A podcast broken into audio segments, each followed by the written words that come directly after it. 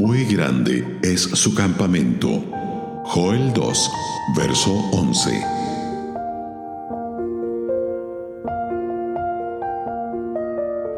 Consideremos el poder del Señor, que es nuestra gloria y nuestra defensa, cuyo eterno poder y deidad son manifiestos a través de su creación, pues tanto los cielos como la tierra cuentan de la gloria del Señor.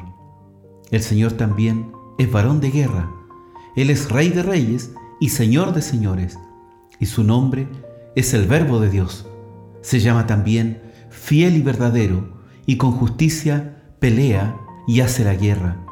Sus ojos son una llama de fuego, y sobre su cabeza hay muchas diademas. Todas las fuerzas del cielo están a sus órdenes. Legiones aguardan ante su puerta. Querubines, serafines, vigilantes y santos, principados y potestades, todos están atentos a su voluntad. Si nuestros ojos no estuvieran ciegos por la oftalmía de la carne, veríamos caballos y carros de fuego rodeando al pueblo del Señor. Las fuerzas de la naturaleza están todas sujetas al absoluto dominio del Creador. El viento tormentoso y la tempestad, el relámpago y la lluvia, la nieve y el granizo, el suave rocío y la alegre luz del sol vienen y van a su mandato. Él desata las ligaduras del Orión y ata las dulces influencias de las Pléyades. La tierra, el mar, el aire y los lugares bajos de la tierra son los cuarteles de los grandes ejércitos del Señor. El llano es su campo de batalla, la luz su bandera y la llama su espada. Cuando Él sale a la guerra, el hambre destruye la tierra, la peste hiera las naciones, el ciclón revoluciona el mar, el tornado sacude las montañas y el terremoto hace temblar la tierra. En cuanto a los seres vivientes, todos ellos reconocen su dominio, y desde aquel gran pez que tragó al profeta hasta la toda suerte de moscas que invadieron el campo de Zoán, todos le sirven. Tanto el gorgojo como la oruga y la langosta forman parte de su gran ejército, pues su campamento es muy numeroso. Confiemos, estamos bajo su bandera, pues la guerra contra él es una necedad. En cambio, servirle es glorioso. Jesús Emanuel, Dios con nosotros, está pronto a recibir reclutas para el ejército del Señor.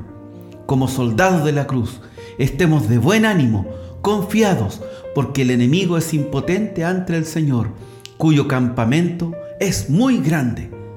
Si Dios es por nosotros, ¿quién contra nosotros? David dijo, Salmo 27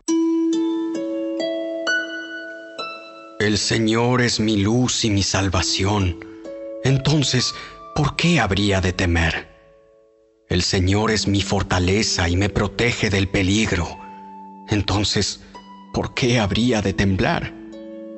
Cuando los malvados vengan a devorarme, cuando mis enemigos y adversarios me ataquen, tropezarán y caerán.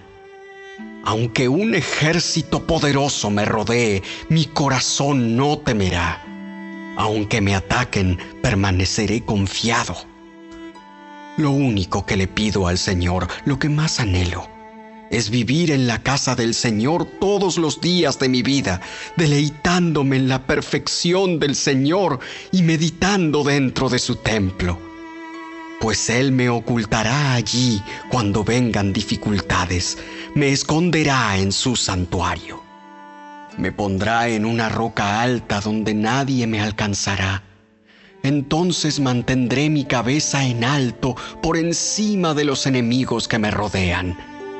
En su santuario ofreceré sacrificios con gritos de alegría y con música cantaré y alabaré al Señor.